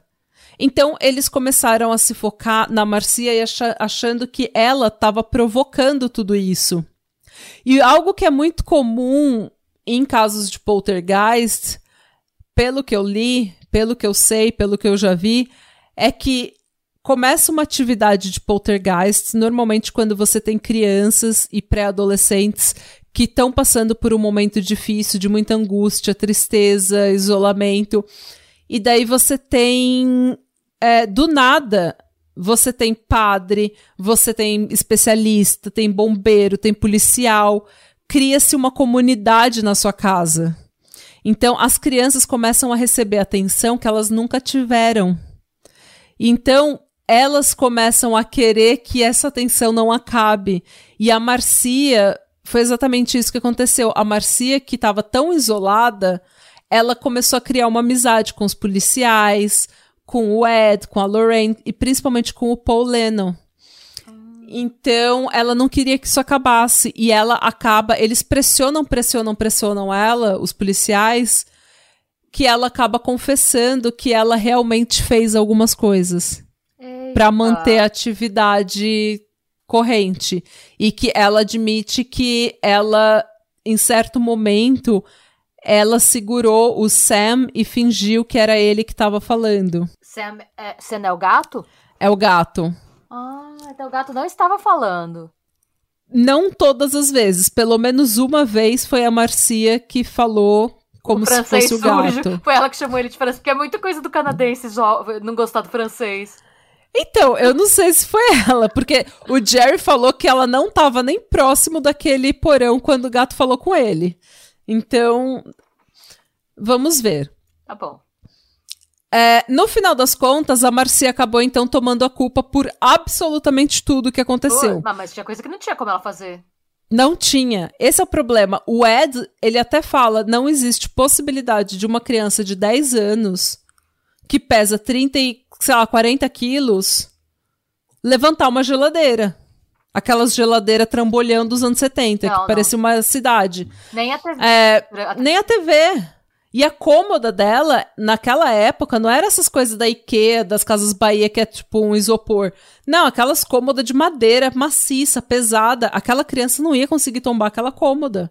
Então, ela pode ter feito algumas coisinhas aqui e ali para manter o interesse, para manter a história rolando para ela continuar tendo atenção e continuar tendo amigos e continuar tendo com quem conversar. Mas ela não fez tudo porque era impossível que ela tivesse feito tudo. E muitas das coisas aconteceram quando ela não estava nem no lugar. Tipo, ela estava no quarto, o negócio acontecendo na varanda. Entendeu? Não tinha explicação. Que nem o gato, falar com o Jerry, ela não estava nem lá. Mas no final das contas, ela acabou tomando toda a responsabilidade. Os policiais querendo acabar com aquele circo todo, simplesmente falaram: não, é isso, foi ela, ela que fez. É. Ela confessou, então tudo é uma mentira, não tem nada para ver aqui. E algumas teorias e boatos e lendas urbanas começaram a surgir. Um dos boatos dizia, inclusive, que o Ed Warren tinha drogado a Marcia com doce laciado com droga. Ai, meu Deus. Pra que é... ela fizesse tudo aquilo. É a gangue do palhaço, versão Ed Lorraine. Pois é.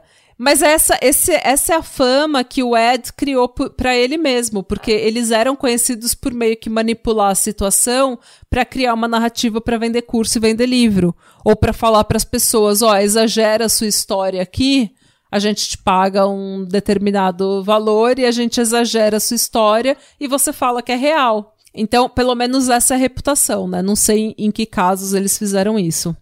É, não quero ser processada pela Lorena. Vamos tá? evitar o processinho. Vamos evitar o processinho, porque ela ouve esse podcast. Grande ouvinte é, da nossa é... do Catarse, inclusive. É. Lorena Catarceira. Catarceira maneira. Inclusive, a, a, quando o policial perguntou para ela como que a Lorraine tinha ganhado aquela queimadura na mão, a Marcia falou que ela tinha, ela tinha queimado com água quente na, na torneira da casa. Porque torneira, aqui, aqui em países em que é muito frio, a torneira tem a o, a, o, a temperatura fria, e daí você gira pro outro lado, a torneira é quente. E é tipo uns 70 graus, mais ou menos. É uma água bem quente. É, é bem quente mesmo. É bem quente. E a Marcia falou que a Lorraine, então, colocou a, a mão embaixo da água quente, na pia, e que ela segurou a mão até formar aquela queimadura. Só que pela, gente, pela mão da Lorraine, pelo que o livro relata, a queimadura ficou com tipo bolha. Então, para você ter uma queimadura daquela, você tem que segurar sua mão embaixo da torneira de água quente por tipo cinco minutos, sei lá. E quem é que faz isso, sabe? Tipo, quem é que é de ferro para conseguir isso? É, não, aí ia ser muito, muita, muito comprometimento com o personagem, né? Muito comprometimento. É, sabe, ela podia simplesmente falar, continuar dizendo que ela tava vomitando e passando mal, que ela tinha sentido alguma coisa. Eu não acho que ela tenha tido culhão para fazer o que ela fez, o que, uh, sabe, a, a Marcia falou que ela fez. Eu acho que simplesmente a polícia, sabe, forçou tanto a barra que a Marcia só falou alguma coisa para eles pararem de dar. o saco dela. É, porque ela, ela queria agradar, né? Ela, ela era uma criança que precisava de atenção, ela tava tão isolada e tão sem atenção, assim, é, dos outros, né? Ela só tinha atenção da família dela, da mãe dela. Então a polícia falou que tudo era uma grande farsa, a mídia perdeu interesse e os vizinhos acabaram se dissipando, né? O povo que estava acampado na, na porta da casa deles se dissipou. Por muitos e muito, muitos anos ainda parava gente na porta da casa para tirar foto ou para perguntar, sabe, onde é que era o, o, fantasma e tal, não sei o que, onde é que estava o fantasma. Eles viraram motivo de chacota total. Mais, né? Mas eles tentaram vender a casa, não conseguiram vender a casa. Eita. Então eles nunca conseguiram sair dali. E se fosse só os Warren, o Ed e a Lorraine contando essa história, eu também acharia que era uma farsa. Só que o William J. Hall, no livro, ele fala que ele ouviu 60 testemunhas tem pelo menos, nesse caso, ou vendo os jornais e o que saiu na mídia dessa época, tem mais de 100 testemunhas. Com credibilidade, bombeiro, policial, A gente padre. não ganharia nada para comprar por mentir, né? Pelo Muito contrário. pelo contrário, que perderia, porque um policial falar o que ele viu, tanto que tem policiais ou, ou gente no livro que relata, ai, meu pai era policial, ele nunca falou do assunto. Tipo, depois que aquilo que a polícia, a, a, polícia falou é uma farsa, eles nunca mais falaram do assunto. Eles nunca falaram, eles nunca admitiram o que eles viram. Até anos e anos depois, e alguns só falaram quando o William J. Hoff foi entrevistar. Para fazer o livro. E o que, que aconteceu, gente? É, os padres e os policiais aconselharam a Laura e a Marcia a procurarem ajuda. É, no livro tem a transcrição do chefe de investigação, o Boyce Beatty, falando com os dois, com o padre, com um dos padres e com os Gooden, e falando: olha, vocês têm que dar mais liberdade para Marcia, ela precisa voltar para a escola. Ela é uma criança extremamente isolada, vocês precisam de mais vida social, ter um date como casal, sair só vocês dois, ter mais amigos, mais igreja, mais comunidade. É, então, para tirar essa, essa energia ruim da casa, sabe? Para tirar essa angústia, essa depressão da casa. Porque eles também especularam que a Laura, por ter muito trauma e muita coisa, muita tristeza em relação ao filho que ela tinha perdido, ela era uma fonte secundária para o poltergeist. É, eles também sugeriram para ela parar de pensar tanto no filho que eles perderam, porque para você ter uma ideia, ela tinha uma foto do filho no caixão, no velório, e ela rezava para essa foto. Nossa, gente, que mórbido. Então, o, o padre fala, sabe, Laura, não é cristão isso que você está fazendo, porque o, o, no cristianismo a gente celebra a morte, a gente tem o tempo do velório, o tempo do luto, e depois a gente se acostuma sabendo que há vida após a morte. No, né, no cristianismo, a gente sabe que há a vida eterna com Deus. Então você não precisa, a gente celebra a morte, não precisa ficar se apegando nela como se fosse o fim de tudo e como se fosse tanto motivo de, de tristeza. Então você precisa começar a viver mais no futuro. E não e no passado. Não no passado. E, mas a vida da família nunca foi a mesma, né? Como eu falei, virou chacota. Eles tentaram vender a casa, ela nunca foi vendida. A Laura morreu de um acidente trágico de carro. Eita. O Jerry morreu uns anos depois dela. A Marcia, pelo. A gente não tem muita notícia da Marcia, ela meio que desapareceu. Mas a segundo cartões de Natal que eles enviaram pro Boyce, pro chefe de investigação que auxiliou tanto eles e foi super legal com eles, eles mantiveram contato durante todos os anos e todo ano eles enviavam um cartão de Natal. E em um desses cartões de Natal, eles falam que a Marcia voltou para o Canadá porque ela queria procurar os pais biológicos dela. Porque ele falou, ela falou que ficar com a com a Laura e com o Jerry não era saudável para ela, eles não eram bons para ela. Eita. Provavelmente porque eles continuaram sendo extremamente super protetores e aquilo sufocou ela, né? E pelo que a internet diz, a gente não sabe muito, mas pelo que a internet diz, ela mudou o nome dela para Marsha Gooding e ela voltou mesmo para o Canadá e ela morreu em 2015 de causas naturais. O William J. Hawke, que foi quem escreveu o livro, ele é, concluiu o livro dizendo que por todas as entrevistas de de, e todas as provas que ele analisou, ele não consegue dizer que aquilo foi uma farsa, porque não tem cabimento a Marcia com 10 anos, pesando 70, é, pesando 40 quilos, podia fazer o que estava acontecendo na casa. É, eles não eram pessoas que queriam atenção, que queriam mídia, eles eram pessoas, sabe, tranquilas. A vida deles foi destruída, eles não ganharam um centavo por essa história. Então, assim, eles não, não veem por que eles fariam isso. E então ele concluiu o livro dizendo que ele acha que o que aconteceu foi algo realmente sobrenatural. E tem várias explicações para o que é sobrenatural, mas o Paul Leno, ele continuou pesquisando o paranormal e o sobrenatural, e ele foi, por causa disso, ele foi expulso do seminário. Eita. E ele, ele virou, ele não virou padre, mas ele virou jornalista Ah. e repórter. E ele continuou pesquisando a vida toda. E o que ele fala é que ele acha que o sobrenatural nada mais é do que. E eu não gosto de usar termos físicos ou de física quântica sem entender, porque eu acho que é tipo coach quântico, sabe? Tipo, você começa a jogar uns nomes, uns termos científicos para legitimizar o seu discurso, legitimizar a sua teoria ou a sua palhaçada. Então eu não gosto de falar de coisas que eu não entendo, mas o que ele fala é que mais e mais na ciência o conceito de multiverso está se formando, porque tempo e espaço são coisas muito relativas então, e a gente não sabe ainda do que, que o que, que isso significa. Mas ele acha que quando há, por exemplo, um, um, uma geladeira que se mexe, que levita, ou coisas que acontecem, é porque dois mundos, dois universos estão se chocando. A energia não necessariamente é alguém movendo em um outro universo, é simplesmente o choque de energia desses dois universos. Tanto que especula-se muito que pessoas que morrem, por exemplo, não sabem que morreram. É, fantasmas, entre aspas, o que a gente chama de, de fantasma, espíritos, eles acham que nós somos os espíritos e eles são as pessoas de carne e osso.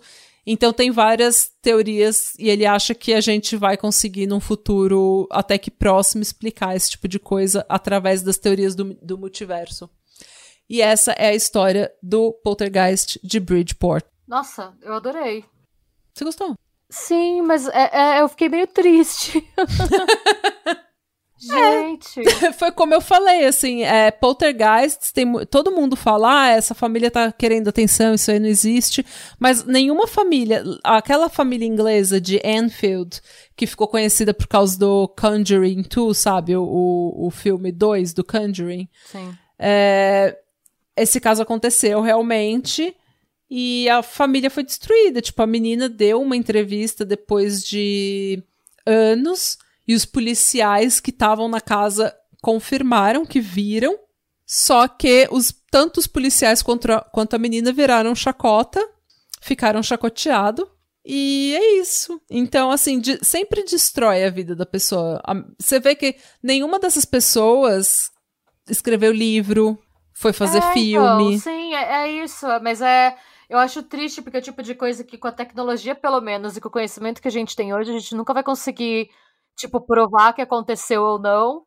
Então a, a, a pessoa tem meio que uma, uma mancha né, na, na história dela, que é uma coisa que você sabe que aconteceu com você, mas você nunca vai conseguir provar para ninguém, então você sempre vai ser visto pelos outros com um certo tipo de preconceito e desconfiança, né? Aí todo mundo te taxa de louco, e daí como é que você vai, sabe, falar de qualquer assunto sem ser taxado de louco?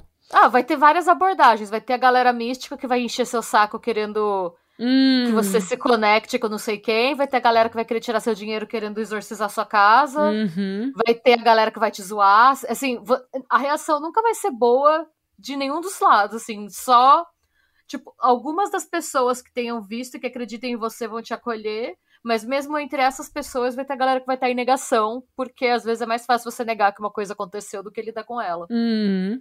É triste porque, tipo, a pessoa que ganha, as pessoas que ganharam dinheiro com esse caso foi o Ed e a Lorraine. Que não foram impactados por ela at all, né? At all. O Paul Leno, ele ele realmente ele se tornou, ele não vende curso, não, nada assim, mas ele dá palestra e tal. E porque ele virou realmente repórter e ele dá palestra porque ele fala, ele, ele acredita que tenha sido alguma coisa que não tem, gente, é mais 100 testemunhas, sabe? Tipo, policial. No livro, no final do livro, é uma compilação de vários testemunhos das pessoas vendo. E pessoas, assim, que nunca. Não são pessoas místicas, jovem místico, coach quântico, esse tipo de coisa, nada disso. É tipo gente é, que é cética, gente ateia, gente que é, sabe, que é cristão, católico, que não, não acredita nessas coisas e. Enfim. E é isso. Conta pra gente o que você achou desse episódio, conta pra gente as suas experiências. E... Muito bem contado, dona Natália. Muito arrasou, obrigada. Muito obrigada.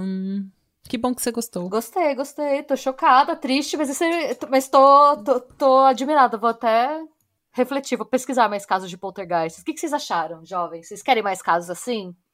De dar medo? Olha, para quem gosta, eu, para quem sabe inglês e para quem gosta desse tipo de coisa, o Last Podcast on the Left fez uma série sobre o Enfield Poltergeist que eu juro por Deus, eu tava no trabalho, eu tive que parar para rir várias vezes. Porque foi tão engraçado, eles zoaram tanto que. E eles acreditam, é, tipo, acreditam, eles estudam bastante sobre esse tipo de coisa, então eles falam com mais conhecimento sobre poltergeists e coisas sobrenaturais. Então eu recomendo, porque olha, é muito engraçado. Eu chorava de rir no trabalho. Bom, fica a dica. Fica a dica. E é isso, jovens. Temos mais recados? Não. não. Lembre-se, nosso canal no YouTube, nossa comunidade no Reddit, nosso Catarse. Você também pode nos seguir nas redes sociais, dar review no iTunes, dar review no Spotify, ouça na Aurelo e tudo mais. E bom Halloween. E a gente se vê na próxima segunda-feira. E beijas. Na verdade, a gente se fala na próxima segunda-feira, é. porque isso é um podcast, né? Então. Mas vocês entenderam o que, a gente quis dizer. Vocês entenderam. Não se faça de louco. e é isso. Radebra. Slow.